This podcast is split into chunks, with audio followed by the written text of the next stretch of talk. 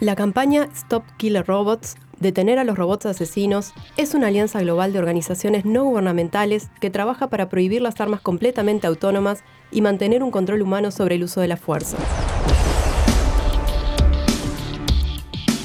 El objetivo de esta campaña es que se avance en un tratado internacional que prohíba el desarrollo, la producción y la utilización de las armas totalmente autónomas. Uruguay, como miembro de la comunidad internacional, también puede hacer su aporte para que esta campaña logre su objetivo.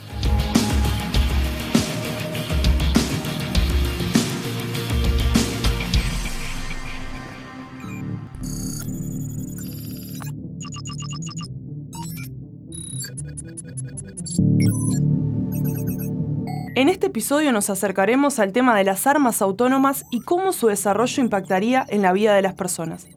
Estados Unidos, China, Israel, Corea del Sur, Rusia y el Reino Unido están desarrollando sistemas de armas con una autonomía significativa en las funciones críticas de selección y ataque de objetivos.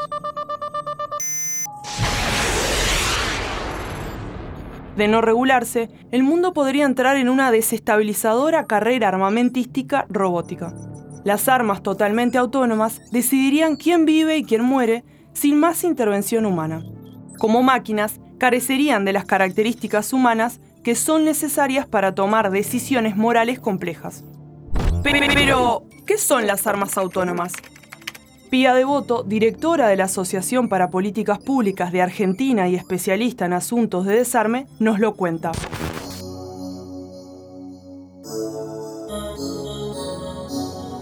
Las armas autónomas letales, conocidas como robots asesinos, son aquellas que tienen la capacidad de detectar, seleccionar y atacar objetivos sin ningún tipo de intervención humana. ¿Y por qué deben ser prohibidas? Sería completamente inaceptable dejarle la decisión sobre la vida y la muerte a un algoritmo, a una computadora. La guerra tiene reglas y estas están reunidas en las normas de derecho internacional humanitario, que lo que hace es limitar y evitar el sufrimiento humano en tiempos de conflicto, sobre todo protegiendo a aquellos que no son parte del conflicto. Son normas universales, tratados, costumbres. Difícilmente un sistema de inteligencia artificial incorporado a un arma pueda cumplir con el principio de distinción. ¿Qué significa distinguir entre un combatiente y un no combatiente? ¿Qué pasa si es un cazador con un arma, por ejemplo? Tampoco podría tener el juicio necesario para evaluar si el daño colateral es excesivo, y ni hablar en relación a la responsabilidad. ¿Quién tiene la responsabilidad por un acto ilícito de guerra? Según las normas internacionales, los superiores tienen la responsabilidad de los actos de sus subordinados y pueden ser juzgados por ello. ¿Cómo sería en este caso? ¿Quién sería? ¿La computadora? ¿El programador? ¿El fabricante? ¿El Estado? Las normas internacionales vigentes nos han demostrado que no son suficientes. Lo vemos todos los días en los conflictos actuales. Algunos desarrollos tampoco existían cuando fueron acordados. Por eso es necesario reforzar el derecho internacional con una norma que los estados se obliguen a cumplir y que exprese claramente que siempre, siempre tiene que existir el control humano significativo sobre el uso de la fuerza. ¿Qué necesidades viene a cubrir la creación de armas autónomas? ¿Podemos hablar de un cambio de paradigma en relación a los conflictos bélicos? A los sistemas de armas autónomas se les asignan ventajas desde el punto de vista militar. No arriesgo a mis soldados, por ejemplo. No necesitan dormir, no necesitan descansar, comer, no sufren estrés postraumático. Pero ¿qué ocurre con el principio de humanidad, de piedad? Tampoco lo tienen. Reemplazar las tropas por máquinas puede hasta que se haga más fácil la decisión de ir a la guerra. Y sabemos, porque lo vemos todos los días, las consecuencias devastadoras que esto tiene para los civiles. Actualmente existen 32 conflictos intraestatales. Entre estados, solo dos, India-Pakistán y recientemente India-China.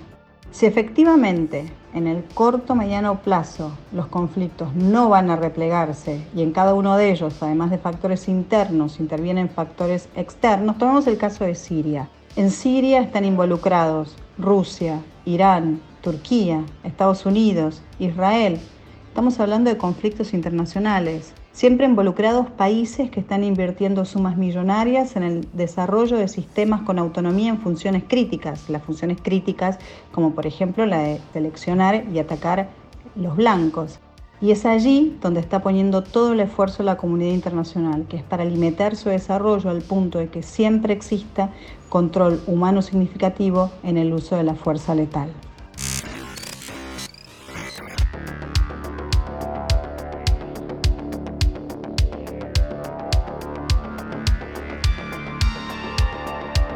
Esta campaña insta a los estados a iniciar negociaciones sobre un tratado internacional para mantener un control humano significativo sobre las decisiones de apuntar y atacar, prohibiendo el desarrollo, la producción y el uso de armas totalmente autónomas.